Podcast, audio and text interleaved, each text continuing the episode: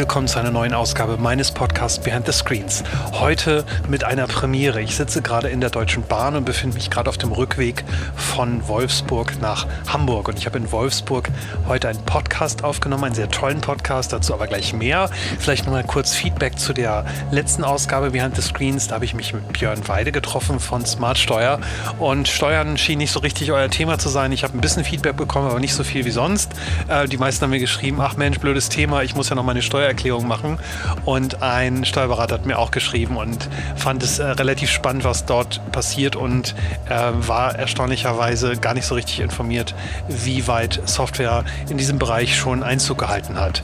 Äh, deswegen, wer sich dafür interessiert für das Thema Steuern und wie man seine eigene Steuererklärung etwas einfacher gestalten kann, hört euch nochmal den letzten Podcast an oder geht einfach auf Smart Steuer. So, zum heutigen Podcast. Äh, ich glaube, ich versuche schon seit einem Jahr diesen Gast zu bekommen. Nun hat es endlich geklappt.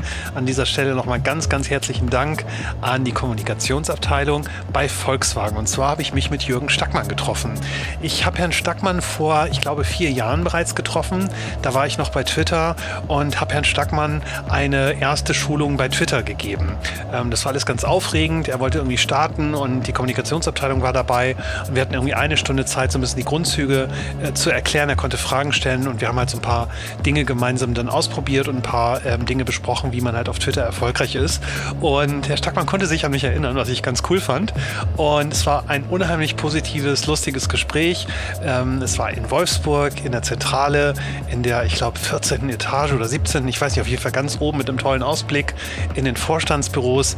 Herr Stackmann war wahnsinnig gut gelaunt und super motiviert, über die neuen Dinge zu sprechen, an denen Volkswagen in den letzten Jahren gearbeitet hat, wie sie die Dieselkrise bewältigt haben und welche neuen Services auf, ähm, auf uns als Kunden zukommen. Wir haben auch ein bisschen über das Thema CO2-Neutralität gesprochen, vor allem am Ende. Da fand ich sehr spannend, dass das Thema CO2-Neutralität bzw. das Umsetzen des Pariser Klimaabkommens so weit geht, dass nicht nur Zulieferer verpflichtet werden im klassischen Sinne, das heißt Zulieferer von Automobilteilen, sondern auch Agenturen in Zukunft dazu verpflichtet werden, CO2-neutral zu arbeiten. Und deswegen freue ich mich umso mehr, weil wir ja vor ein paar Wochen Agencies for Future ins Leben gerufen haben. Da sind wir also gut aufgestellt. Jetzt warte ich quasi nur noch auf den Anruf vom Volkswagen Einkauf. An dieser Stelle einen kleinen Wink mit dem Zaunfall. So, jetzt äh, wünsche ich euch ganz viel Spaß mit Jürgen Stackmann. Er ist übrigens auch auf Twitter. Ähm, er freut sich bestimmt über Feedback zu diesem Podcast und geht da sehr, sehr gerne in den Dialog. Äh, und auch nochmal Grüße an Conny Flattner, die immer noch an der Seite von Jürgen Stackmann ist und bei dem äh, Twitter-Account hilft. So, jetzt geht's auch schon los. Viel Spaß. Jürgen Stackmann, Volkswagen Wolfsburg. Tschüss. Endlich bin ich in Wolfsburg. Ähm, ich sitze vor Jürgen Stackmann, Markenvorstand Volkswagen Pkw für Vertrieb und Marketing und After Sales. Und ich finde es wahnsinnig beeindruckend, dass Sie sich Zeit für mich nehmen bei all den Herausforderungen, die gerade vor Ihnen stehen und die auch in den letzten Monaten zu bewältigen waren. Vielen, vielen Dank für Ihre Zeit. Herzlich willkommen, Jürgen Stackmann. Dankeschön, danke, dass Sie gekommen sind. Super. Ich kann mich äh, noch erinnern, wir haben uns ja vor, ich glaube, drei, vier Jahren äh, kennengelernt. Genau. Und äh, war, war ganz angetan. Ich war das erste Mal hier in der, in der CEO-Etage, sozusagen in der Vorstandsetage. Und ich kann mich noch erinnern, da war damals ein Kollege, ich glaube, der ist nicht mehr bei Ihnen, der hat, der hat mich gewarnt, als ich vor Ihrer Tür stand. Der hat gesagt, wenn Herr Stackmann Sie gleich anspricht, dann können Sie ganz normal antworten. Wussten Sie, dass die Leute so einen Schiss nee. haben? nee, von mir, von mir glaube ich nicht. Ich glaube, das, wir haben uns beide kennengelernt damals in der Zeit von großen Umbrüchen, auch personell. Und äh, ich glaube, das war damals ein bisschen die Erkenntnis, dass ich halt, glaube ich, relativ normaler Mensch bin als, als Frischling hier. Und mit mir kannst, kannst du halt ganz normal reden. Ja. Und das war nicht immer so hier okay. oben in den obersten Etagen. Ja, das genau. stimmt. Der, der, leicht gedämpfte Teppich ja. ist immer noch da, aber das äh, gehört ja auch dazu. Äh, für mich waren Sie natürlich bei VW immer der Coolste, weil Sie einen Twitter-Account haben. Und ähm, wir haben das ja damals zusammen irgendwie in die Wege geleitet ja. und ich habe Ihnen das ein bisschen gezeigt. Ziehen Sie Herrn Dr. Dies manchmal damit auf, dass er noch keinen hat? Ja, er ist ja jetzt äh, sehr aktiv geworden, hat ein bisschen Vorlauf gebraucht, tatsächlich auch um sich damit nicht nur auseinanderzusetzen, sondern ich glaube ich auch die Zeit zu nehmen, äh, sich damit zu beschäftigen. Er ist auf LinkedIn, er ist nicht auf Twitter, macht einen also sozusagen alternativen Weg, äh, hat auch Freude dran. Ich glaube, wenn man wenn man ihm folgt, merkt man, dass er auch äh, sehr mutig die die die Themen eigentlich da dort greift. Aber tatsächlich war ich so ein bisschen, wie die Engländer sagen, das Guinea Pig in der Familie. Ich war der erste, der im Vorstand äh, sogar im gesamten Konzern draußen war mit einem mit äh, mit einem Half Half Corporate Account. Äh, wir haben viel gelernt, glaube ich, als Firma wie wir damit umgehen. Es hat sich gelohnt, macht mir persönlich immer noch Spaß und äh, ist eine ganz stabile Community rund um die Welt, die sich da jetzt äh, in den letzten drei Jahren aufgebaut hat. Ja. Ja, wirklich großen Respekt dafür auch, dass Sie noch dabei sind. Und ähm, ich, ich erzähle oft davon, also wie wir uns kennengelernt haben und wie Sie dann gestartet sind. Und dann wird der Account natürlich auch angeguckt. Das ist, ich glaube, da können sich einige Konzerne in Deutschland auch ähm, eine Scheibe von abschneiden. Also Respekt dafür. Dankeschön. Ähm, ich habe das Gefühl, dass das aber auch so ein Teil so ein bisschen von einer neuen Kommunikation ist, die Sie, ähm, die Sie fahren. Man hat, ähm, also ich habe jetzt Herrn Dies irgendwie bei, bei Lanz gesehen, Sie sprechen mit mir und Sie äh, irgendwie äh, hat man das Gefühl, dass sich so ein bisschen ähm, VW sehr, sehr stark öffnet und, und versucht zugänglicher, emotionaler zu werden und ein bisschen weg von dieser kalten Winterkorn-Ära, wo ja nicht so viel gelacht wurde, also jedenfalls aus Außenstehender betrachtet. Ach, wir, wir, haben in der Zeit auch gelacht. ähm, aber ich glaube tatsächlich ist es, äh, ist, ist, befindet sich Volkswagen halt auf einem, muss man sagen, sehr, sehr großen Umbauweg. Und dazu gehört natürlich auch nicht nur eine, äh, ich sag mal, eine, eine rationale Erkenntnis, sondern auch eine ganz bewusste Entscheidung von uns als Führungsteam, dass wir als Menschen zu einfach erkennbar werden müssen. Und äh, wir sind ja, äh, ja, obwohl wir Vorstände von so einem großen äh, Haus wie Volkswagen auch Menschen, ganz normal. Wir haben normale Anliegen und das äh, größte Anliegen von uns allen ist äh, die Marke Volkswagen und den Konzern, weil wir halt 60 Prozent davon ausmachen vom Konzern tatsächlich voranzubringen, äh, wieder erkennbar zu machen als ein menschliches Unternehmen mit, mit, mit Führungskräften, die eine Meinung haben, die auch eine Idee haben, an der man sich auch reiben kann ab und zu. Das gehört ja ähm, auch dazu. Aber wir sind untereinander sehr offen. Das werden, werden Sie auch, wenn, äh, das heißt, Sie sind jetzt nicht bei uns im Vorstand, aber unsere Vorstandsmeetings ist ein sehr offener Austausch. Also wir gehen sehr angstfrei mit Themen um und ich glaube, das merken Sie vielleicht jetzt auch nach, nach zwei, drei Jahren mit uns als Personen in der, in der Kommunikation. Das ist also nichts, was wir uns verordnet haben, sondern ich glaube, das hat sich sehr natürlich ergeben dass die Menschen, die äh, die Marke vertreten, auch gerne sehr natürlich die Marke nach draußen vertreten als eigene Person. Nicht nur als Corporate Messenger, sondern tatsächlich auch als Mensch, Jürgen Stackmann, als Mensch Herbert Dies, als Mensch äh, Ralf Brandstetter, gehen wir halt jetzt raus und äh, freuen uns, die, die auch mit Stolz, die, das, was wir erarbeitet haben, auch nach draußen zu, zu bringen. Mhm. Wir, wir haben gerade im Vor Vorgespräch schon gesagt, ich finde es, ähm, also mir ist das ein Rätsel, wie man das hinbekommt. Also Sie haben 660.000 Mitarbeiter. Äh, Sie können ja nicht mit so klassischen Mitteln wie einer Mitarbeiterzeitung jetzt sagen, jetzt sind wir alle irgendwie nett und äh, reden miteinander und, und, und jetzt haben wir eine neue Kultur. Wie, wie kriegen Sie diesen Wahnsinnswandel von so vielen Menschen hin, vor allem auch auf globaler Ebene? Ja, das ist tatsächlich wahrscheinlich viel schwieriger, als die Technik hinzukriegen. Äh, wir, wir, beschäftigen uns ja tatsächlich auf allen Ebenen mit, einem, mit einer Neuausrichtung des Unternehmens. Da werden wir sicherlich auch in der nächsten, nächsten halben, dreiviertel Stunde darauf kommen. Äh, wir sehen aber tatsächlich die, die Hauptaufgabe, die, die Menschen äh, wieder, ich sag mal, in einen, in einen Einklang mit sich selbst, mit der Außenwelt zu bringen. Ich sag mal, aufgeschlossen zu sein für die große Veränderung, die in der Welt um uns herum passiert und natürlich auch äh, anzunehmen, dass, dass wir uns in einem wahnsinnigen Wandel befinden. Äh, von einem Unternehmen, das eigentlich früher sehr äh, herausragend starke Produkte entwickelt und gebaut hat und verkauft hat, zu einem Unternehmen, das immer stärker darüber hinaus Mobilitätssysteme äh, steuern muss. Äh, wir, wir kommen jetzt an eine Zeit, wo wir direkt mit Kunden Kontakt haben. Das hatten wir früher nie. Äh, hätte, vermutet man nie, aber es ist halt so. Ja, früher hatten eigentlich die Händler bei uns den Kundenkontakt. Inzwischen äh, sind wir uns, äh, befinden wir uns auf dem Weg, Weg, wo wir uns das teilen mit dem Handel und den Importeuren, äh, weil der Kunde auch von uns allen das äh, eine ganzheitliche Sicht erwartet. Und das erfordert einfach auch ein neues Management äh, voraus. Also wie will man simpel sagen, ich glaube, ich beschäftige mich natürlich im Wesentlichen mit meinem Führungsteam. Das sind so um die 400 Leute weltweit, die ich versuche direkt zu beeinflussen in der Art, wie sie miteinander arbeiten, wie sie auch Veränderungen für sich selbst zulassen. Und das ist dann eine, Zeit, eine Frage von Zeit wie das, was ich erreichen kann mit meinen 400 direkten Mitarbeitern, dann sich praktisch durcharbeitet, Stück für Stück durchs, durchs gesamte Haus. Und das ist schon eine Wirkkette, die beeindruckend ist, die auf allen Ebenen läuft, die übrigens auch noch mit klassischer mit Zeitung funktioniert. Mhm. Es gibt auch noch zwei Zeitungen im Haus. Ja, klar. ja, klar.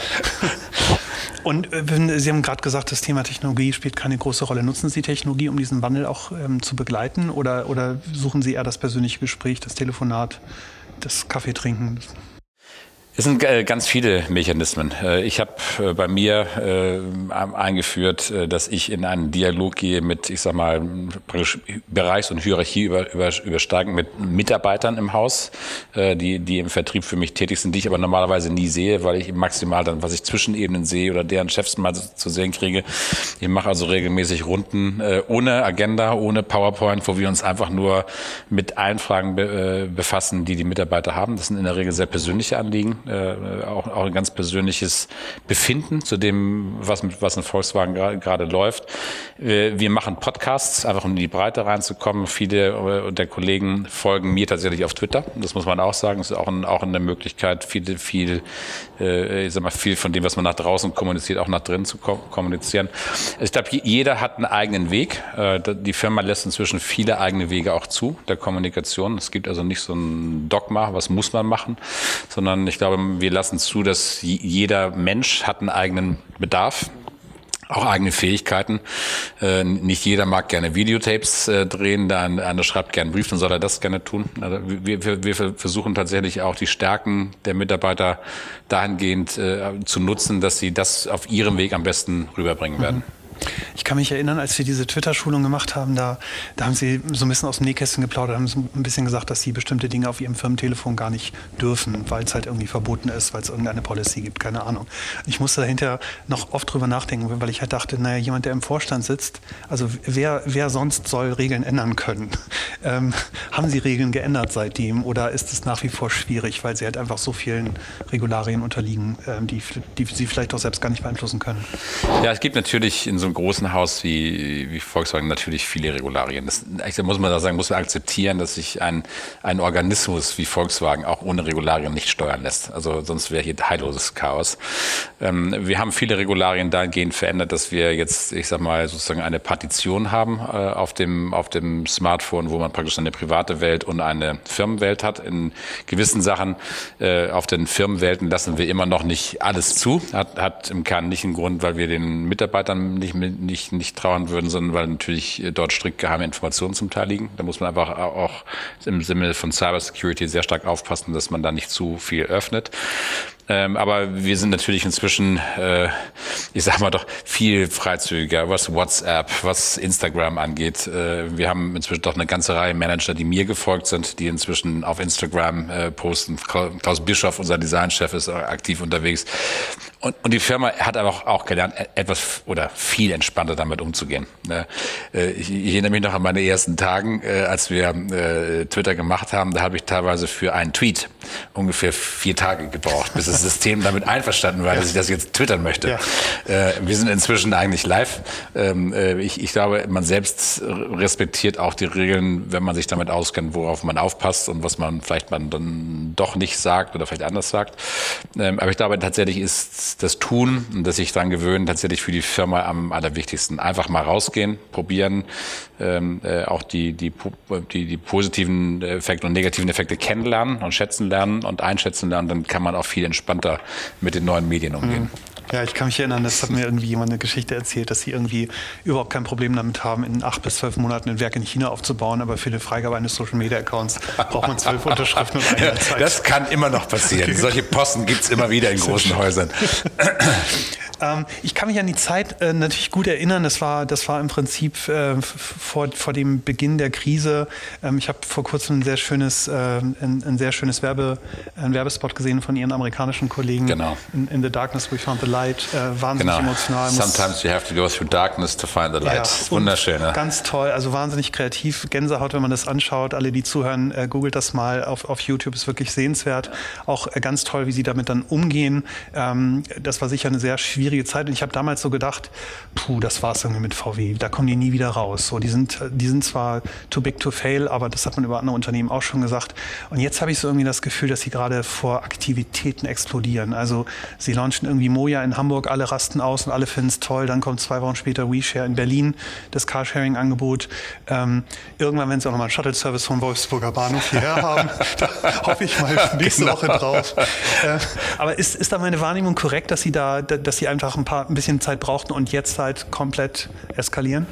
Ja, ich glaube tatsächlich ist auch für uns als, als Team jetzt äh, einfach eine großartige Zeit, weil die, äh, der Automobilzyklus sind halt dreieinhalb Jahre. Wenn, wenn was passiert und du versuchst Kurskorrekturen vorzunehmen, bist du im Automobilbereich nach drei bis dreieinhalb Jahren sichtbar. Und das ist genau, stellen, glaube ich, alle jetzt zur Zeit fest und wundern sich, in welcher Geschwindigkeit und Dynamik äh, dieses, dieses große Schiff Volkswagen sich anfängt, tatsächlich in neue, in neue Richtungen zu bewegen. Äh, ich sag mal, strotzt von einer Agilität, die man so nicht, nicht von uns gewohnt war. Und ich glaube, das ist tatsächlich geschuldet äh, auch dieser Chance, die wir hatten. Denn äh, wir, sind, wir sind als Vorstandsteam mit, mit Dr. Dies praktisch genau vor der Krise, in der Krise geboren wurden als Team. Muss man sagen, dass dieses im Juni, Juni 15 an Bord gekommen von, von, von, von draußen. Ähm, äh, ich, ich hatte ihm zugesagt im September, zwei Wochen bevor die Dieselkrise ausbrach. Äh, und wir waren praktisch als Mannschaft extrem frisch zusammen äh, und, und konnten uns halt auch mit, mit, mit Volkswagen als Marke äh, so, so beschäftigen, dass tatsächlich wenig Stakeholder aus der, aus der Vergangenheit dabei waren. Das war nicht extrem hilfreich weil wir halt unabhängig jetzt von der von der Dieselkrise 2015 viele Schwachpunkte Punkte gefunden haben, die wir korrigieren wollten. Dazu gehören Schwächen in unseren Vertriebsregionen, also großen Regionen Amerika, Südamerika, wo wir viel viel Jahre starke Verluste äh, in, in Kauf genommen hatten. Wir haben Ertragskraft nicht gehabt im, im Haus Volkswagen als Marke das hat man damals ein bisschen immer nicht mitbekommen, war eigentlich in der Ertragsstärke nicht, nicht sehr gut. Äh, wir hatten keine großen alternativen Technologielösungen für die Zukunft ähm, anzubieten. Und äh, wir haben die, die Chance äh, eigentlich tatsächlich für uns, glaube ich, gut, gut ergriffen, dann nach Ausbruch dieser, dieser, dieser Dieselkrise im, im September 2015 Dinge schnell auf neue Wege zu bringen.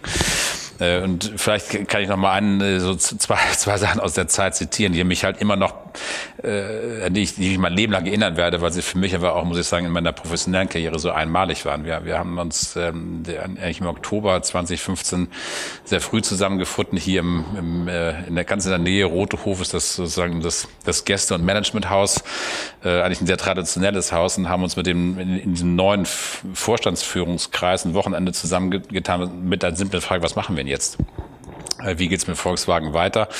Nicht nur wegen Diesel, sondern auch kriegen wir das, das Schiff äh, lang, langfristig wieder flott und haben uns eigentlich so, so ein paar erste Karten gelegt und, äh, und im ersten Wochenende bereits ein paar wichtige Vorentscheidungen getroffen, ohne den Impact genau fertig durchdacht zu haben. Wir haben an dem Wochenende diese modulare elektrische Plattform geboren. Das war ein Impuls zu sagen, wir werden Volkswagen nur auf Schwung bringen mit einem großen Schritt, mit einem nachhaltigen Schritt, mit einem wirklich mutigen Schritt, äh, eben halt nicht nur irgendwas mitzumachen, sondern tatsächlich unsere Karten zu legen als Organisation. Da ist diese modulare Plattform geboren. Da gibt es ein wunderbares Bild. Das können wir jetzt natürlich heute nicht zeigen.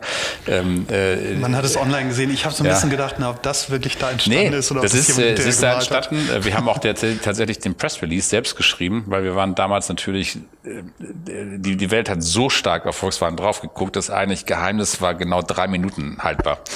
Und wir haben diesen Press Release selbst geschrieben im Raum äh, dafür. Das war damals schon für uns eine, eigentlich ein großer Moment. Wir haben also diesen MIB da geboren. Wir haben uns damals in einer Richtung sehr stark äh, entschieden, Phaeton nicht zu machen. Der Wagen war schon weit, weit entwickelt, aber wir haben gesagt, der passt nicht mehr, äh, wird uns auch nicht weiterbringen äh, nach vorne. So hat eigentlich diese Reise begonnen. Wir haben die dann ergänzt äh, einige Wochen später mit einem sehr intensiven Workshop mit Professor Malik äh, aus St. Gallen der uns mit unseren ersten, ersten eben ein Führungsteam, 42 waren wir zusammen, eigentlich zweieinhalb Tage lang tatsächlich äh, dazu gebracht hat, einen, einen Grundplan zu bauen. Was wollen wir eigentlich als, als Volkswagen-Team nächsten Jahren erreichen?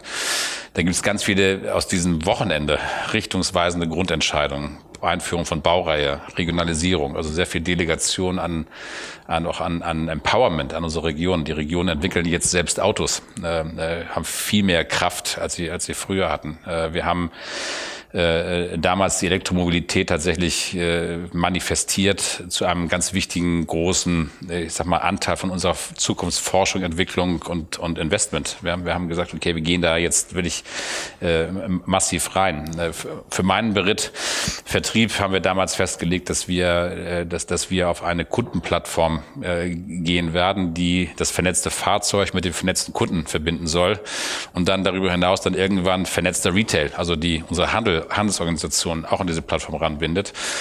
Daraus sind jetzt in den letzten zweieinhalb Jahren viel Arbeiten geworden über die, die Zukunftsverträge. Also wir haben aus dieser, aus dieser ersten Phase so viel Kraft äh, geholt, an, die wir jetzt eigentlich nur konsequent abgearbeitet haben. Immer wieder mit leichten Korrekturen, mit je mehr Wissen man hatte. Aber an sich ist der Plan aus aus Oktober 15. Das war diese Transform 2025 Strategie, die, die wir dort in, äh, entwickelt haben. In diesen drei großen Zeitsprüngen bis 2020, bis 2025 und dann bis 2030. Da sind wir eigentlich in einer extrem konsequenten Abarbeitung. Und was Sie jetzt sehen, ist tatsächlich Resultat von, von dreieinhalb Jahren Arbeit dieser, Volks, dieser Volkswagen-Crew. Und äh, na, bei allem, bei allem Kritik, die man immer wieder hat, auch gerade als Insider siehst du ja viele Sachen, die noch nicht so funktionieren, muss man schon sagen, dass es, äh, glaube ich, doch beeindruckend ist, dass wir unseren Plan doch sehr, sehr konsequent mhm. abarbeiten. Was ich an der Geschichte nicht verstehe, es gibt ja, Sie haben so wahnsinnig viele Berater hier, Sie haben wahnsinnig smarte Leute hier sitzen, alle arbeiten an Strategien und Plänen und denken sich neue Dinge aus. Es gibt wahnsinnig innovative Leute bei Volkswagen.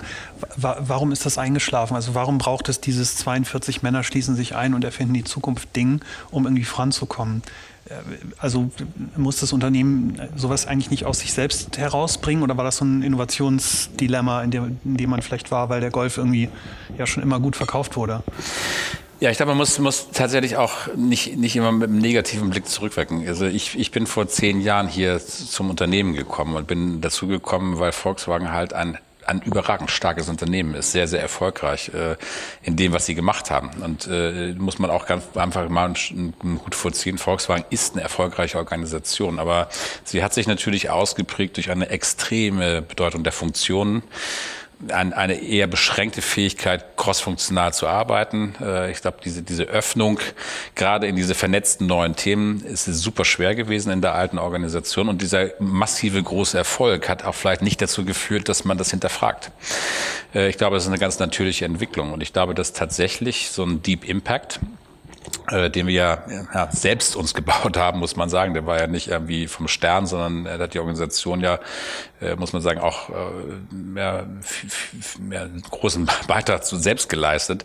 War wahrscheinlich nötig, um, um ein paar Sachen einfach hinter, konsequent hinterfragen zu können. Und ich glaube, tatsächlich braucht es dann auch ein, äh, einfach ein Set von, von, von Leadern. Äh, und, und Dr. Dies ist definitiv an der richtigen Stelle zum richtigen Zeitpunkt dort gewesen, um zuzulassen, dass man dann tatsächlich auch mit einem Neustart eine neue Art von Management einführen will. Und das ist, glaube ich, tatsächlich dann auch ein bisschen circumstantial. Zum richtigen Zeitpunkt auch die Chance, die Chance zu bekommen, den Mut zu haben und dann auch tatsächlich in der, in der, in der Gesamtführung tatsächlich auch einen, jemanden zu haben, der das, der das fördert von uns. Ja. Und das war schon, glaube ich, äh, äh sagen, einfach ein, einfach ein interessantes Kapitel, selbst das mitgestalten zu können können.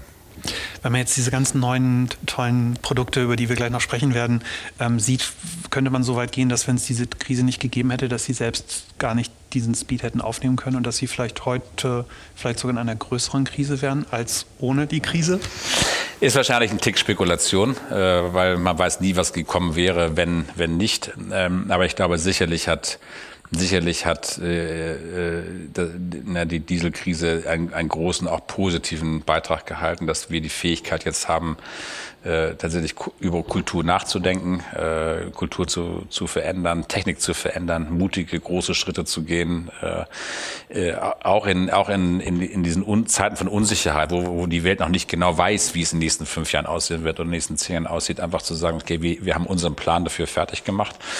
Ähm, und dass wir halt auch von, von allen Stakeholdern, Land, äh, äh Familien als, als, als Hauptinvestoren, äh, Betriebsräte, äh, letztlich auch die, die die, die, die, die Chance bekommen haben, das umzusetzen. Weil sind die alle dran beteiligt, alle haben es äh, unterstützt. Ja, auch so ein Zukunftspakt, wo es um das Thema Gestaltung von Arbeit für die Zukunft geht, hat ja, hängt immer davon ab, vertrauen sich im Kern die Spieler, äh, glauben die an den gleichen Plan und wollen die das gemeinsam umsetzen können. Und ich glaube, das ist uns in der Summe schon bis jetzt zumindest mal ganz, ganz gut gelungen. Sie äh, sprechen das, äh, das Thema äh, Arbeitnehmervertreter so ein bisschen an. Äh, ich kann mich erinnern, irgendwie noch, als ich klein war und wenn ich Nachrichten geguckt habe mit meinem Papa, da waren dann immer irgendwie Tarifstreitigkeiten bei VW und das ist irgendwie hängen geblieben. Und irgendwie habe ich, hab ich das damals irgendwie schon, obwohl ich es nicht verstanden habe, immer verfolgt und dachte gar nicht so einfach, so ein Unternehmen zu führen und dann noch mit so vielen Mitarbeitern. Äh, hat dieser, hat das, hat dieser Wandel jetzt auch dazu geführt, dass diese, dass die Zusammenarbeit und die Kommunikation eine andere wurde? Also sitzt man jetzt stärker in einem Boot und ist nicht so Arbeitnehmer und Arbeitgeber und dann verhandelt man der eine möglichst hoch, der andere möglichst gering. Also so die, diese alte, dieses alte Leben, denken. Ja, ich meine, wir, wir, treffen, wir treffen uns ja alle immer, immer im, im Aufsichtsrat wieder. Ne? Das ist, äh, gehört, gehört ja dazu, aber ich glaube tatsächlich äh, ist es so, dass vielleicht auch auch durch die, die, durch die, durch die Vorkommnisse in 2015 äh, ich glaube tatsächlich der, der Wunsch nach einem gemeinsamen Blick nach vorn. Wohin, wohin geht die Reise? Was, was wird sich verändern bei uns im Haus? Äh, doch dazu geführt hat, dass die großen Entscheidungen tatsächlich gemeinsam in einem Verständnis gefallen sind. Nicht jeden Tag, an jedem Level. Das wäre auch, glaube ich, tatsächlich äh, nicht, nicht in der Natur der Sache. Dafür muss die Interessensvertretung Arbeitnehmer ihren Job machen, auch manchmal gegen, natürlich gegen den Vorstand oder gegen Ideen des Vorstands. Aber auf der, auf der langen Achse, wo, wohin entwickeln wir eigentlich Zukunft von Arbeit bei Volkswagen? Wie nehmen wir die Mitarbeiter mit in eine Reise der nächsten Generation, nächsten 20, 20 Jahre? Äh, da, da hat sich doch, glaube ich, muss man sagen, das System extrem stark bewährt. Auch diese Nähe, die, die, die wir haben. Denn der, der, der, der Plan ist ja tatsächlich ein Umbau der Wertschöpfung in, einer, in, so, in so einem Dekadenhuf. Wie, wie wird Wertschöpfung in Deutschland an diesen Standorten in zehn Jahren aussehen? Und darüber, über diese Perspektive haben wir uns sehr früh verständigen können. Äh, dadurch, dass wir auch den Plan E äh, muss man sagen, sehr, sehr stark forciert haben, ist relativ klar, dass Wertschöpfung an den Standorten halt in der Summe sinken wird. Und äh, wir müssen uns klar machen, wie kriegen wir das sozialverträglich für unsere Mitarbeiter hin, dass keine Angst haben muss, äh, auf diesem Weg liegen zu bleiben. Wie erhalten wir Arbeit am Standort? Wo, in welche Technologien müssen wir investieren? Aus welchen müssen wir deinvestieren? Und diese Gesamtplanung äh, ist, muss man wirklich sagen, äh, sehr, sehr gut, sehr intensiv abgestimmt für jeden Standort, für jede Technologie. Und deswegen sind wir überhaupt entscheidungsfähig. Also ich würde schon sagen, natürlich knallt es immer wieder, das ist in der Natur der Dinge. Aber auf der, auf der langen strategischen Achse sind wir doch sehr, sehr stark geleint, wo wir hinwollen mit dem Haus. Ich habe vor, ich glaube, zwei, drei Wochen Dr. Kircher getroffen von Byton. Ähm, der ähm, dort eine, äh, also in China eine neue äh, Marke aufbaut und so ein bisschen der Tesla-Killer sein will. Ähm, und der hat mir so ein bisschen erzählt, er, er fängt natürlich so ein bisschen auf einer grünen Wiese an. Also der kann sich seine Leute aussuchen, stellt sich jetzt die digitalen oder die Software-Spezialisten halt ein. Sie haben natürlich Legacy-Systeme, sie haben bestehende, bestehende Mitarbeiter, bestehende Strukturen. Sind Sie da manchmal so ein bisschen neidisch drauf? Ja, äh, ich glaube, das ist eine, vielleicht eine etwas vereinfachte Perspektive, weil die, die Greenfield hat ein paar ganz große Vorteile, ganz klar, weil ich, äh, ich sag mal, mir praktisch den Weg nach vorne neu aufbauen kann. Ich kann anfangen. Ich glaube, tatsächlich sind viele von diesen Startups kommen jetzt in den Punkt, wo ich schon lange bin. Nämlich tatsächlich brauchen die irgendwann eine existierende starke Distribution, äh, funktionierende Systeme, gute Kundenbindung, einen tollen Aftermarket, einen guten Service, den die alle nicht haben. Und ich glaube persönlich, viele von denen werden genau daran scheitern. Die kriegen ihr erstes Auto ganz gut hin. Die kriegen auch ihre ersten drei, vier Messen ganz gut hin. Die kriegen auch ihre ersten fünf, sechs Auftritte hin. Danach wird es schwieriger. Äh, Automobilgeschäft ist ein nachhaltiges, langwieriges Detail, Detail, äh, Detailgeschäft. Und ich rechne für uns einfach große Chancen aus, dass wir jetzt doch ähm, großes Momentum bekommen und aufnehmen können für das Thema Software. Äh, wir machen das ja nicht alle alleine. Also nicht jeder, der bei uns am, am Band arbeitet, muss jetzt in zwei Jahren Software programmieren, äh, sondern wir, äh, wir sorgen schon dafür, dass wir viel Expertise selbst ins Haus raus rein, reinbekommen oder eben halt uns über Beteiligung, Partnerschaften, Kooperationen, Expertise dazu holen, in den, äh, um, um einfach diesen Weg zu beschreiten. Ist ein bisschen Systemfrage. Äh, Wer wird zuerst am Ziel sein? Diejenigen, die Greenfield anfangen und dann mit den operativen Problemen der Realitäten umgehen oder diejenigen, die wie wir bereits weltweit skaliert sind und jetzt äh, mit hoher Geschwindigkeit in Softwarekompetenz investieren müssen. Ähm, ich bin davon überzeugt, dass wir die größeren Chancen haben. Würde Ihnen, glaube ich, zustimmen, wenn sich die Spielregeln nicht verändern würden. Also wenn After Sales noch ein Thema ist, wenn Wartung noch ein Thema ist, wenn ein großes Sendernetz ein Thema ist. Ähm, ich sehe, mein eigenes Mobilitätsverhalten hat sich wahnsinnig geändert. Mir ist es relativ egal, in welchem Zustand das Car2Go ist, was ich gerade nutze. Ich muss mich nicht drum kümmern. Mir ist es egal, wer das repariert. Und ich habe auch, ich habe auch kein gutes und kein schlechtes Erlebnis mehr in irgendeiner Werkstatt. Ich bin dieses Problem einfach losgeworden. Können Sie sich vorstellen, dass das eventuell, also die Stärke, die, die, die Sie jetzt gerade haben, wo man halt auch sagt, naja, Tesla hat die Produktion nicht drauf und Spaltmaß stimmt nicht, ist alles Schrott, was die da machen, dass es aber vielleicht bei, aus Konsumentensicht gar nicht mehr so wichtig ist wie früher? Die Top-Qualität des Produkts, sondern vielleicht eher das Erlebnis oder vielleicht, ich fahre so ein tolles Auto von Elon Musk und deswegen fühle ich mich besser? Ja, ja ich glaube auch tatsächlich, äh, wir, haben, wir haben ein komplett unentspanntes Verhältnis zu Elon Musk, äh, weil wir ihn, muss ich sagen, tatsächlich sehr schätzen. Äh, wir haben extrem, extremen Respekt vor dem, was er tut. Äh, er, er, hat, er hat uns sicherlich mit seiner Arbeit den Weg ein Stück bereitet, äh, denn, denn tatsächlich hat er das, die E-Mobilität eher sexy gemacht, um es mal simpel auf den Punkt zu bringen.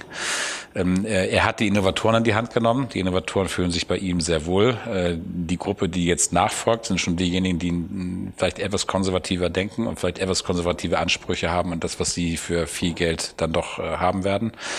Äh, wir sehen ihm halt jetzt in den Märkten, in denen er in den ersten Jahren stark gestartet ist, dass er eben halt sehr viel, nicht, nicht Spaltmaßprobleme hat, sondern tatsächlich gestrandete Fahrzeuge, die nicht repariert werden mit extrem, das nervt die Leute schon, extrem, ja. Ähm, und ich glaube, da können wir tatsächlich äh, einfach auch als Unternehmung äh, einfach sehr viel Vertrauen bieten in, in, in dieser Kette. Aber wir sind auf einem anderen, auf einem anderen Weg. Wir, wir machen halt Autos und das ist unser Anspruch, Mobilität für for the Millions, für die Breite. Wir wollen es demokratisieren. Und der, der Hebel zur Demokratisierung, den hat sicherlich Volkswagen eher in der Hand als, als Elon Musk. Und äh, insofern werden wir uns ergänzen und äh, sicherlich auch hier und da mal treffen. Ähm, aber die Karten werden mittelfristig gelegt und wir, wir, wir glauben, wir sind da sehr wettbewerbsfähig. Okay, sehr gut.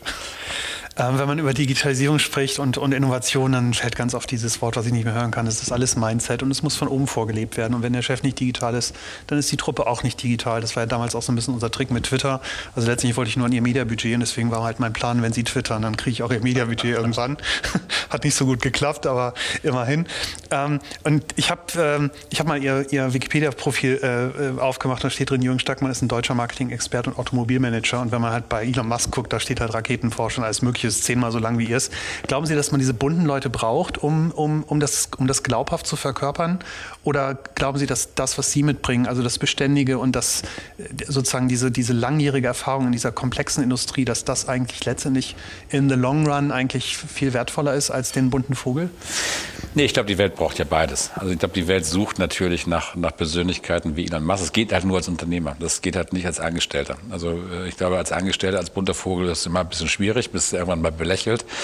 Äh, Elon ist halt, verkörpert halt die Marke, das Unternehmen, den, den, den Spirit und die Leute folgen ja nicht irgendeinem, äh, ich sag mal, CEO, sondern äh, folgen, folgen ihm als unternehmerischer Spirit.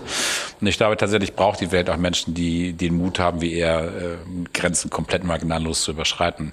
In Organisationen, die 660.000 Mitarbeiter haben und jedes Jahr, wie wir, 6,5 Millionen Fahrzeuge in Qualität ausliefern wollen, brauchst du halt ein gutes Blend. Wir haben, wir haben auch in unserem Kreis äh, sehr, sehr innovative, starke Typen, die tatsächlich uns auch nach vorne pushen. Äh, wir haben aber auch eben halt die, diejenigen, die dafür sorgen, dass, äh, ja, wie, wie hier in Wolfsburg 800.000 Mal höchste Qualität am C.8 rausgeliefert wird. Und das braucht's auch. Ich glaube tatsächlich äh, ist unser Auftrag ein Ticken anderer als der von, von, von, von Menschen wie, wie, wie Elon Musk. Äh, wir, wir sorgen halt dafür, dass Mobilität überall verlässlich äh, passiert. Und das werden wir auch für die nächste Generation äh, anbieten und Stück für Stück unser Geschäftsmodell halt erweitern äh, für den Kunden vom reinen, ich sag mal, Auto besitzen oder leasen. Wir sitzen tun ja schon die wenigsten nur noch mal, ist ja meistens finanziert, finanziert das Produkt, äh, zu viel mehr Mobilitätsformen. Sie haben ja viele angesprochen, WeShare, Moja, da wird noch viel dazukommen, um daraus praktisch ein ganzes Angebotsspektrum zu machen, Mobilität abzudecken für die, diejenigen, die Autos besitzen wollen, die die Autos nur mal nutzen wollen, die, die auch äh, andere Dinge Dinge außer Autos nutzen wollen. Also wir, wir werden uns hier einfach Stück für Stück sehr, glaube ich, sehr sinnvoll ergänzen für unsere Kunden. Was mich gewundert hat, als Sie in, in, in Hamburg gestartet sind mit Moja, also das Team saß ja erst in Berlin und war Hamburg der, der, die Launch-Stadt sozusagen. Ähm, VW war da nur ganz klein zu sehen. Also ich glaube, auf den Autos steht irgendwo powered by VW oder bei Volkswagen oder sowas. War das so ein bisschen die Unsicherheit? So ein bisschen erstmal gucken, ob es klappt und hinterher schreiben wir VW drauf? Oder ist das, ist das eine bewusste Markenstrategie zu sagen, neuer Service, neue Marke? Nee, das war von vornherein äh, tatsächlich auch eine, eine bewusste Strategie aus ganz, ganz vielen Gründen. Moja steht äh, für, für, für ein, ein Geschäftsmodell dieses, dieses Ride-Sharings, eben halt nicht Ride-Hailings wie Uber, sondern Ride-Sharings, dass Menschen sich den Weg teilen äh, in hoher Qualität, ähm, äh, um, um, und, und trotzdem, trotzdem bezahlbar, bezahlbar zu sein. Äh, Moja ist immer auf, aufgebaut worden als unabhängiges Unternehmen, ist ein eigenes rechtlicher Mantel auch äh, und brauchst aber auch tatsächlich, um ein Team zu bauen, die die mit hoher Identität Moja als, als Geschäft verfolgen. Das, das geht nicht als Abteilung. Das musst du von draußen machen. Auch WeShare äh, wird von einem, einem, einem unabhängigen Unternehmen bei uns gemacht. Äh, das ist eine kleine Mannschaft, die wir hier selbst eingestellt haben, aber die agieren als unabhängiges Unternehmen mit dem Auftrag, äh, eben halt auch Profit äh, zu, zu, bekommen. Das ist ein Startup innerhalb des, des Firmas, eng mit uns verbunden. Äh, wir sehen die häufig. Wir sind in, in Steuerkreisen oder in Beiräten bei denen drin, aber die haben extreme unternehmerische Freiheit im Rahmen von Volkswagen innerhalb der Gruppe. Und ich glaube, deswegen haben die auch diese extreme Geschwindigkeit, die wir vielleicht als, als ganz großes Haus so in der Summe einfach nicht bringen können, weil wir einfach zu viele Menschen haben, die sich interessieren, die Fragen stellen und äh, als Unternehmer willst du halt dann eine Richtung mal abstimmen und dann machen. loslegen. Mal ja, machen. Richtig, genau.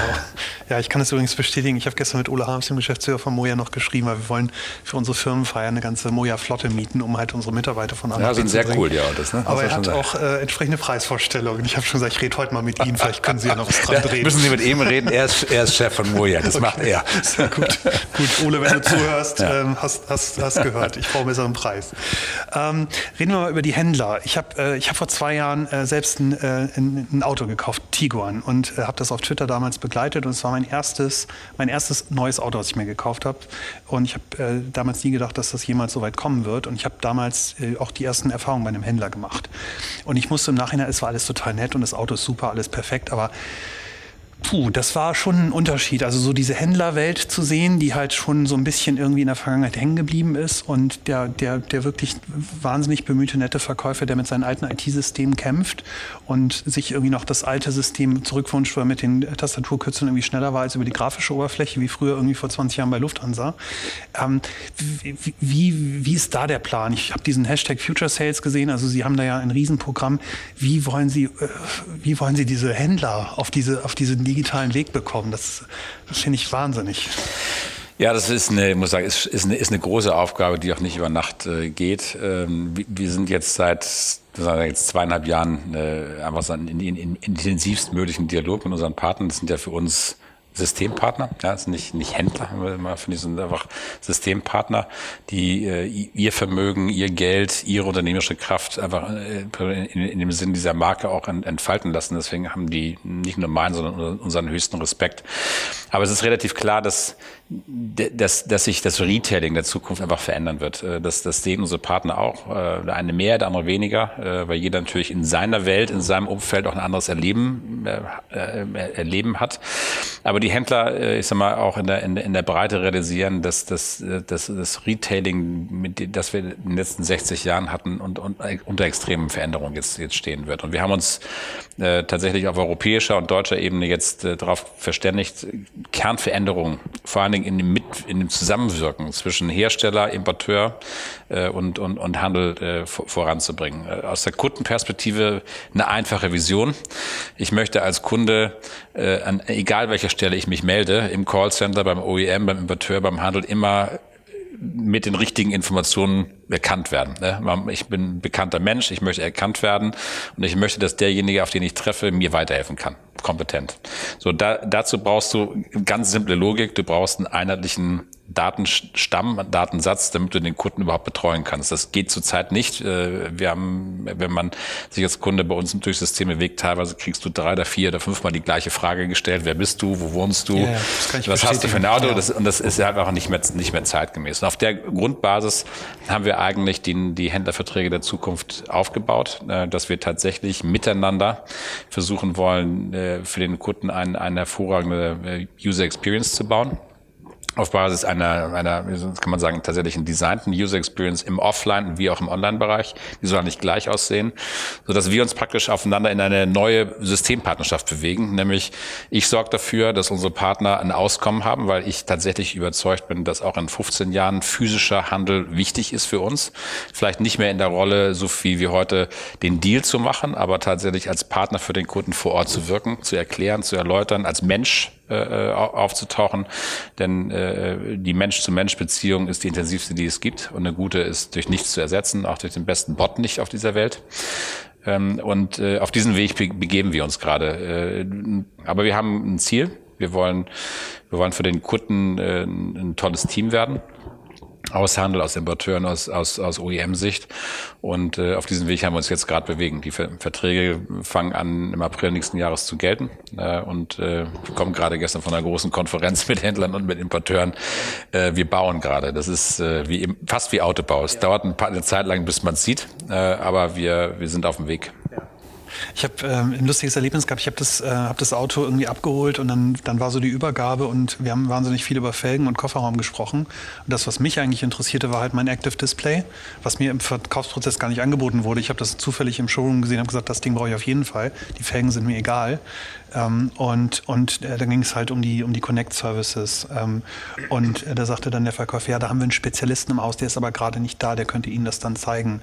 Und da habe ich, hab ich halt gemerkt, da, da prallen so zwei Welten aufeinander. So der alte Verkäufer, der halt ein Auto über Felgen und Emotionen, also sozusagen Hardware-Emotionen verkauft und das, was mich eigentlich interessierte, die Connected Services, die mich emotionalisieren, ja. die, die wurden gar nicht richtig angeboten. Ja. Das, äh, ja, da ist noch Potenzial, glaube ich. Ja, absolut. Äh, aber auch, auch also ich bin selbst 58 oder 57. Ich denke, ich bin 58, ich bin 57. Ähm, und es trifft dann ja selbst auch. Man ist ja davon nicht, nicht frei. Äh, ich bin in einer gewissen Zeit und äh, groß geworden, wo tatsächlich eben halt Hardware eine große Rolle spielte. Software war im Kern ja irgendwie Motorsteuern und so, das, aber der Rest war eigentlich, lief mit. Äh, in, in der Zeit, Zeit vernetzter, äh, vernetzter Konnektivität, in die wir jetzt reinlaufen, sehr schnell, muss ich natürlich mich auf ein, auch intellektuell mit völlig neuen äh, Dingen befassen und auch die, die, die verstehen wollen. Das ist äh, vollkommen klar. Wir werden also die Kategorie des Product Genius zukünftig aufbauen äh, als Kompetenz in so den, wie Apple? ähnlich wie Apple. Äh, man sagt, man, man nimmt ja das Beste von den Besten. Mhm. Äh, das ist schon, schon richtig und wichtig, weil auch, auch zukünftig wird nicht jeder mal alles erklären können. Auch der Digitalspezialist wird eben halt die Hardware fragen, die tatsächlich meine Generation vielleicht noch hat und für mich sind persönliche Felgen immer noch ganz wichtig. Äh, äh, Hier stehen äh, genau, genau, die, ähm, die, äh, die, die, die zu beantworten. Diese, diesen, die, in diesem Spagat äh, befinden wir uns. Äh, wir müssen das Neue liefern für die Zielgruppen, die jetzt auch äh, sehr, sehr stark äh, einfach neue Anforderungen haben. Das müssen wir tun digital, weil viele von denen wollen es dann auch nicht mehr live vom, vom, vielleicht vom Verkäufer hören, sondern sich woanders informieren. Äh, und, und dazu, dazu stellen wir uns gerade auf. Also wir sind da auch hier, muss man sagen, in der, in der Beziehung äh, Kunde zu uns. Also die Schnittstelle heute ist der Handel, zukünftig ist es Handel und mehr. Äh, äh, bauen wir uns gerade neu auf. Es ist ein genauso aufregender Weg, wie ein, wie ein neues Auto zu mhm. bauen. Ich habe ein Interview mit Ihnen gesehen, da, da ging es um, ähm, um den ID3, also Ihr erstes ähm, echtes äh, Elektroauto auf der neuen Plattform, ähm, was immer diese blöde Schutzfolie hat. Und ich denke mal, darunter ist dann doch wieder nur ein Golf. Ich bin ganz gespannt, wenn Sie es dann endlich mal enthüllen. Ich glaube, auf der IAA ist es ja, dann soweit. Genau. Da freue ich mich drauf. Ähm, wenn man wenn man äh, sich das halt anschaut und es gibt diesen, diesen Hashtag oder die, den Slogan Now You Can, ist, ähm, ist diese alte Händler, diese, diese alte Händlersicht, ist das das, was, was man vorher bei Volkswagen nicht konnte oder was konnte man vorher nicht, was man jetzt kann? Ja, ich glaube tatsächlich, ist der, ist, ist der Mut. Es ist, äh, das sind ja alles eine, ist eine, ist eine, eine Summation von ganz vielen mutigen Schritten. Auch, muss ich sagen, ziehe ich mir meinen Hut vor den starken Unternehmern als, als Handelspartner, die wir haben, diesen, diesen mutigen Schritt mit uns jetzt in die Zukunft zu gehen. Die könnten sich auch komplett verweigern und sagen, nee, wir wollen das Alte behalten. Und, ähm, aber die, die Händler realisieren, dass sich die Welt, Welt verändert. Zum Positiven für den Kunden. Äh, ich will mal ein simples Beispiel machen. Die, die elektrischen Fahrzeuge werden dramatisch weniger Service brauchen als, als die Fahrzeuge, die man heute kennt. Die, die Total Cost of Ownership werden sinken. Ähm, es wird einfach günstiger sein, so ein Fahrzeug zu operieren. Man, man, man hat auch weniger Probleme mit, mit solchen Autos. Das bringt natürlich auf der Handelsebene immer mit, dass die natürlich äh, die, die Geschäftsmodelle, von denen sie leben, Service und so weiter, einfach, einfach umbauen müssen. Und wir, wir sind genau auf diesem, diesem Weg zu sagen, wie, wie, wie, wie kriegen wir äh, praktisch ein zukunftsfähiges Modell für unsere Handels, Handelspartner äh, eigentlich gebaut. Äh, ich, ich freue mich, dass wir, dass wir das, dass wir das erkannt haben. Ich freue mich, dass wir das nicht durch externen Druck hatten, sondern selbst uns auf den Weg gemacht haben. Und ich freue mich über das Vertrauen der Partner, dass sie diesen Weg jetzt mit uns gehen. Äh, das ist, ist in der Partnerschaft wichtig, dass man sich im Grundsatz vertraut, weil es, man kommt jetzt auf sehr viele unbekannte Gebiete für alle Partner. Und äh, die werden wir jetzt gemeinsam Stück für Stück lösen. Ja, ich glaube, ein, ein neues, was Sie, was Sie auch eingeführt haben, ist das Pre-Booking. Ich glaube, da auch so ein bisschen ähm, in die USA geschielt, ähm, wie, wie ähm, ähm, Tesla das macht. Ich habe das auch gesehen und, und dachte, also wenn ich Ihnen jetzt so zuhöre, Sie versuchen da im Prinzip die Händlerschaft neu zu machen, neu für sich zu gewinnen und im Prinzip für die Zukunft zu begeistern. Gleichzeitig gehen Sie natürlich mit Pre-Booking komplett neuen, neuen Vertriebsweg ein. wenn ich jetzt Händler wäre und für Sie jahrelang das Metall vom Hof geschoben hätte, würde ich natürlich auch sagen, jetzt haben sie die coolen Produkte und die verkaufen jetzt direkt, was habe ich als Händler eigentlich davon? Ist das also wie gehen Sie mit diesem Channel-Konflikt um? Den haben wir eigentlich gelöst, weil wir nehmen den Händler nie raus aus dem Geschäft. Der Händler ist bei uns immer im Geschäft drin, weil wir, wir wollen, wir haben eigentlich ein, wir das magische Dreieck des Vertriebs. Äh, es, es geht im, im Kern um den Kunden, immer um den Kunden, seine, sein, seine Experience in der Marke Volkswagen, ob beim Handel oder woanders. Er ist, er ist jetzt die neue zentrale Wert. Früher war es die Fahrgestellnummer, das Produkt. Heute ist es tatsächlich der, der Kunde. Und wir sortieren praktisch um den Kunden herum äh, zwei große Entitäten. Also einmal das, Fahr das, das Fahrzeug, die Fahrgestellnummer und dann auf der anderen Seite immer zugehörig den, den präferierten Händlerpartner dieses Kunden. Weil wir, wir werden immer wieder feststellen, es gibt die Punkte, wo du physischen Partnerservice brauchst, im, im, im Auto. Ja? Das Auto ist halt was anderes als ein Smartphone. Äh, das kannst du mal in eine Tüte stecken und wegschicken. Ein Auto tut sich, tut sich damit schwieriger. Wenn es Probleme hat, musst du jemanden haben, der es für dich, für dich physisch, äh, physisch löst. Und wir wollen eigentlich äh, immer eine Partnerschaft zwischen Kunde und dem Handel, Handel eingehen. Auch in diesem Pre-Booking ist es so, dass das Geschäft Geschäft nachher zwischen Händler und Kunde läuft. Okay. Ja, also der äh, Zahlungsstrom läuft dann Zahl auch zum Händler. Zahlungsstrom läuft, äh, läuft, läuft Richtung Handel. Das ist kein Direktgeschäft. Ähm, aber wenn, wenn wir es erreichen, dass es wie ein Direktgeschäft ist, für den Kunden einfach, simpel, äh, einfach zu tätigen, haben wir eigentlich unser Ziel erreicht. Wir wollen nicht direkt Geschäft machen, um Geschäft wegzunehmen vom Handel. Wir wollen den Handel als Systempartner ja erhalten und stärken. Ähm, aber wir wollen es für den Kunden einfacher machen. Das werden Sie sehen, wenn Sie nachher das Fahrzeug konfigurieren, so, so ein ID. Äh, wir haben immer versprochen, wir kriegen es mit wenig Klicks hin. In zehn Klicks haben Sie ein fertiges Auto, egal welche Konfiguration. Mehr brauchen Sie nicht, mehr geht auch nicht, inklusive der Farbe. Und das ist für, für Volkswagen Welten was enorm Einfaches. Ja, dass ich tatsächlich sagen kann, äh, drei Reichweiten, äh, mehr, mehrere Interior, mehrere Pakete, aber ich, ich, es wird nicht mehr so komplex, kompliziert. Und deswegen haben wir auch die große Chance, diesen Prozess für, aus Kunden für sich zu vereinfachen, zu verschlanken, die Transaktion wieder zu einer Freude zu machen und nicht zum Frustrationserlebnis. Da, da wollen wir eigentlich hin. Das heißt, Sie kriegen keine Anrufe von, von erfolgreichen Händlern, die sagen, sag mal, was habt ihr euch da ausgedacht in Wolfsburg? Ich weiß doch genau, wie der Kunde tickt. Ich mache das einfachste Erlebnis, deswegen bin ich so erfolgreich. Und jetzt nehmt ihr mir sozusagen die Frontkompetenz, nehmt ihr mir aus der Hand und und, und, und beschneidet mich eigentlich, weil letztendlich ist es doch das, oder? Nee, wir haben uns äh, ja tatsächlich äh, mit, mit dem Handel darauf geeinigt, diesen Weg jetzt gemeinsam zu gehen. Da ist keine Überraschung drin. Also auch dieses Pre-Booking ist keine Überraschung für den, für den Partner, äh, sondern äh, ein, ein, erster, ein erstes Testen dieses gemeinsamen äh, neuen Weges. Wir, wir glauben auch tatsächlich, dass wir die Stärke des Handels als physischen Kontakt, ein, ein Mensch, der mich berät, ein Mensch, der mich zuhören kann, ein Mensch, der mir, äh, der mich sieht, dabei äh, auch durch auch niemals durch, durch Alternativen ersetz, ersetzen können. Aber wir ergänzen es halt durch äh, die Idee einer, einer gemeinsamen, äh, einer gemeinsamen Sicht auf, auf relevante Kundendaten, wenn der Kunde das will. Die Freigabe kommt ja immer vom Kunden äh, dafür, nicht, nicht, nicht, von, nicht von uns. Und wir wollen einfach in der Summe viel besseren Service bieten. Und das wird dem Handel auch am besten helfen, weil er sich ja in einem Wettbewerbsumfeld ja nicht gegen mich als, als OEM, als, als Hersteller, seinen Hersteller durchsetzen muss, sondern gegen die vielen anderen Hersteller, die im Markt mit uns im, im Wettbewerb stehen. Und da haben wir jetzt, glaube ich, schon aus der Summe neuer Produkte, äh, neuer Technologien, neuer vernetzter Arbeit auch eine große Chance, einfach besser zu werden äh, im Vergleich zum Wettbewerb. Mhm. Stichwort Sichtbarkeit. Ich sehe als Kunde einmal den Händler, aber ich sehe natürlich auch Sie als Marke und, und, und das Auftreten. Und jetzt äh, steht ja ähm, in, in Kürze der neue Markenauftritt äh, vor. Ähm, ich, ich bin da sehr gespannt drauf. Man konnte ja schon ein ganz bisschen was lesen und auch schon ein ganz bisschen was sehen. Es wird das dreidimensionale Schwere, ähm, sozusagen Dicke geht ein bisschen weg und wird ein bisschen leichter und, und, und vielleicht auch digitaler. Ähm, ich habe ein altes Interview von Ihnen gelesen oder beziehungsweise einen Bericht über Sie in der W&V gelesen von 2015. stand drin, Starkmann ist der, der es hinbekommt und das ist genau der Mann für die Zukunft. Jetzt kommt die Marke endlich. Sind Sie selbst äh, aufgeregt, die, die Marke zu enthüllen?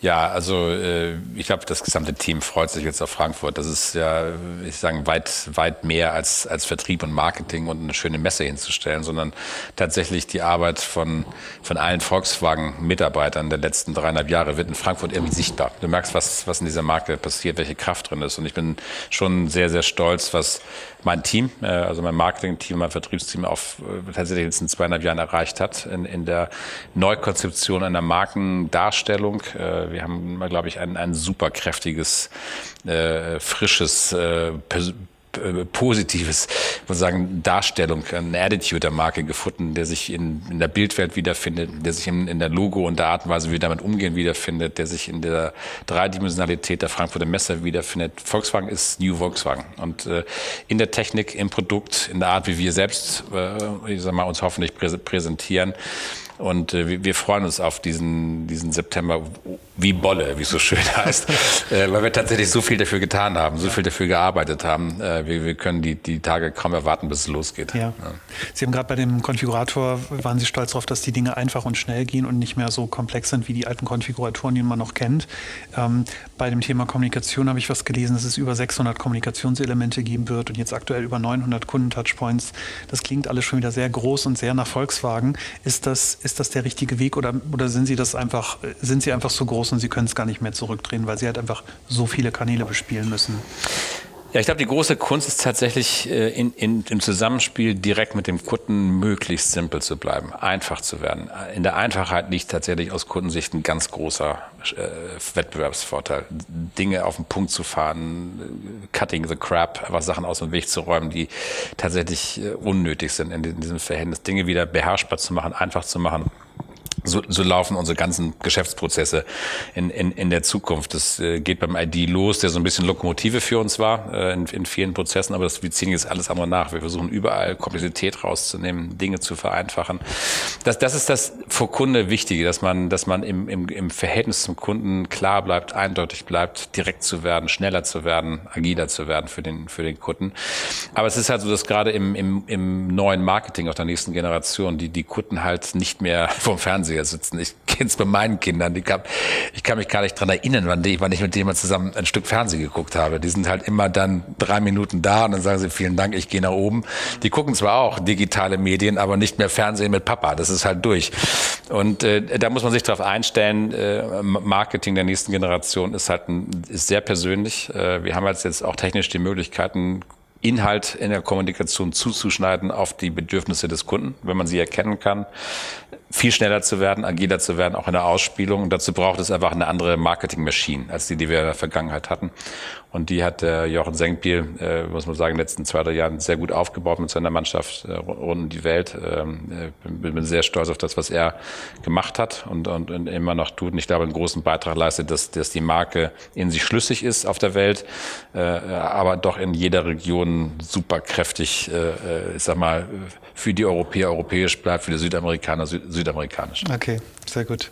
Ähm, ich habe gesehen, äh, beziehungsweise gelesen, bei dem ID3 legen Sie äh, großen Wert darauf, ähm, die, die äh, CO2-Neutralität äh, sicherzustellen. Und alles, was man darüber liest, geht immer ganz oft in die Bereiche Produktion und, und Herstellung von oder auch Zulieferern von Teilen und so weiter. Das klingt immer alles noch sehr nach Produktion.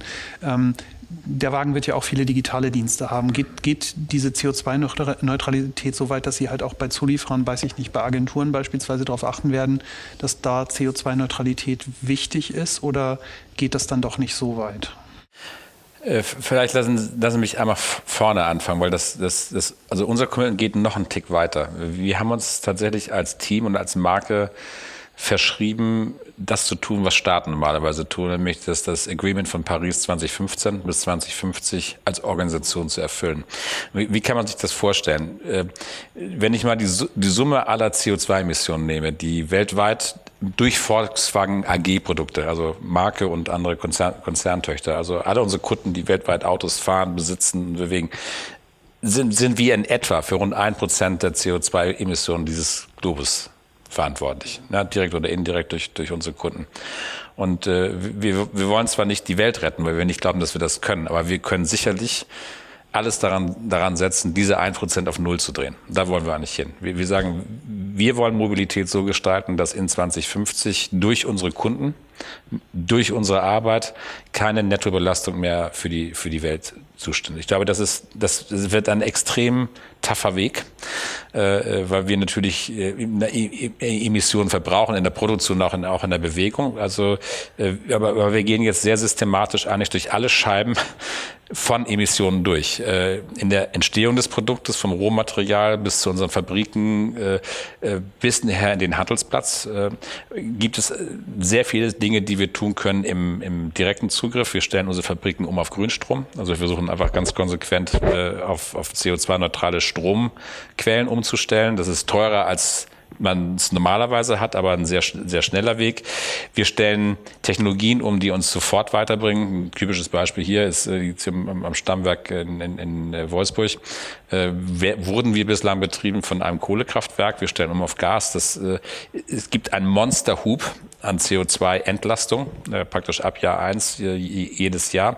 insofern gehen wir eigentlich Stück für Stück durch jeden Beitrag an CO2 äh, in der Erstkette von Lieferanten bis hin zu uns selbst durch und versuchen das so weit wie möglich durch, äh, auf Richtung Null zu schieben. Das wird nicht ganz gelingen. Den Rest wollen wir in Offset-Programme stecken, die man nachvollziehen kann, zertifizierte Programme, sodass man auch wirklich, äh, wirklich sagen kann, äh, wir übergeben die Fahrzeuge, die wir produzieren, neutral an unsere Kunden in, de, in deren Hand. Und das beginnt jetzt mit diesem ID3. Der erste ID3 ist der erste Wagen, den wir halt tatsächlich in unsere Kunden übergeben mit CO2-Neutralität. Du, du kriegst als Kunde diesen Wagen und der hat nichts netto dazu getan bis, bis zu dem Punkt, wo du ihn hast. Und dann haben wir natürlich jetzt weitergedacht. Äh, wir haben Elli gegründet. Das ist ähnlich wie Moja, ein Ride-Hailing-Service sorgt die Erde dafür, dass sie äh, Stromverträge bekommen, die auf Grünstrom basieren, dass sie Hausstromverträge bekommen, die, die das können. Äh, äh, die sortiert praktisch ihre Charging, ihr Charging-Leben. Äh, und äh, wir haben über Elle jetzt die Chance, tatsächlich Grünstromverträge für einige Märkte, da wo es Grünstrom möglich ist, anzubieten, dass die Kunden dann auch grün weiterfahren können, CO2-neutral. Äh, auf der Fast-Charging-Infrastruktur, die wir selbst im Konsortium bauen, Ionity heißt die, werden wir nur Grünstrom wo verfügbar auch benutzen, sodass der Kunde tatsächlich auch CO2-neutral weiter bei sich bewegen kann. Und da müssen wir hin. Äh, tatsächlich zu erkennen, dass wir als Hersteller einen großen Beitrag liefern, liefern müssen mit unserer Vorkette und dann natürlich die Kunden selbst in ihrer Bewegung dafür sorgen müssen, dass es dann CO2-neutral CO2 äh, bleibt. Und wir denken jetzt die ganze Kette durch. Ich glaube, wir werden jetzt zum, zum äh, Verkaufsstart schon eine ganze Menge sortiert haben. Aber tatsächlich ist das ein Commitment, das tatsächlich ein Weg ist von 20 Jahren. Also wir wollen 2050 in der Flotte, also das, was sich hier auf der Straße bewegt, null Emissionen in der Flotte haben. Das heißt, wir müssen eigentlich die gesamten Ketten aufgeräumt haben bis ca. 2040. Und das ist für Automobile sehr wenig Zeit. Das klingt nach sehr weit weg, aber es ist sehr wenig Zeit.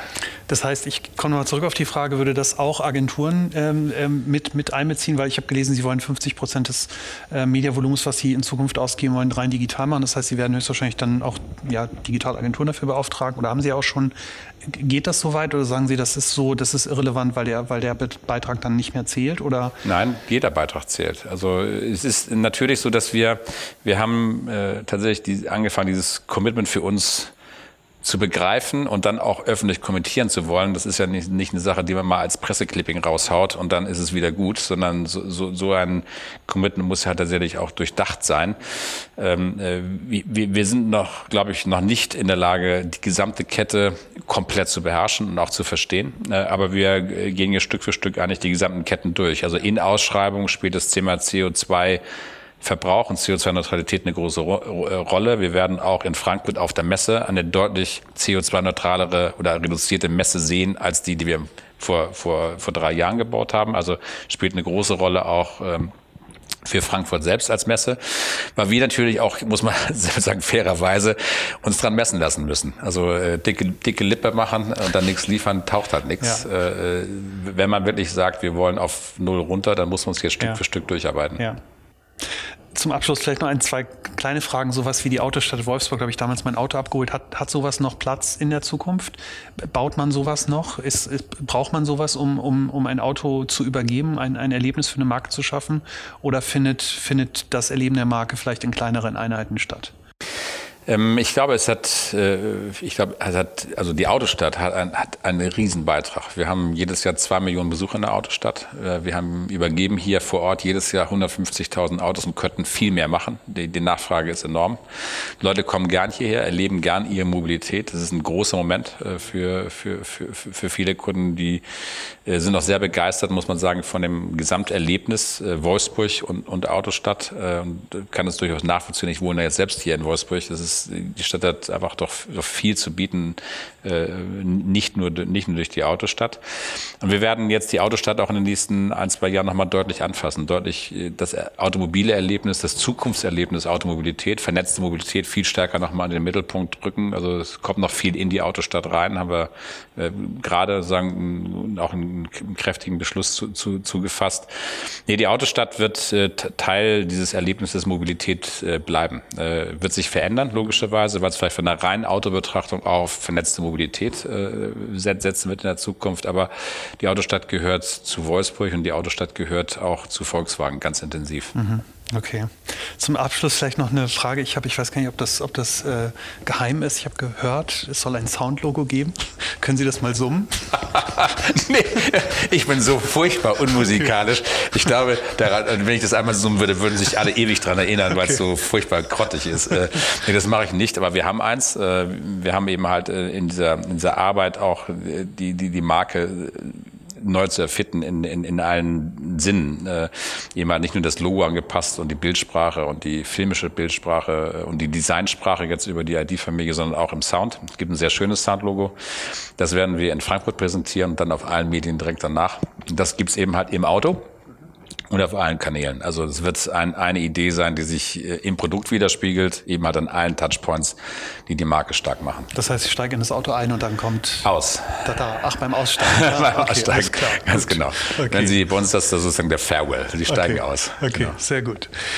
Ja, das klingt äh, ziemlich spannend. Äh, vielen, vielen, vielen Dank für Ihre Zeit. Das Gespräch hat mir wahnsinnig Spaß Schön, Sie gemacht. wiederzusehen. Ähm, das war äh, wirklich beeindruckend, dass Sie auch so viel Zeit genommen haben. Ich hätte noch viel mehr Fragen. Ähm, aber lassen Sie uns einfach vielleicht in drei Jahren nochmal wieder treffen Würde und dann sehr über freuen. die neuen Services sprechen, die da sind. Nochmal herzlichen Dank und alles Gute für die Zukunft. Vielen herzlichen Dank Ihnen auch.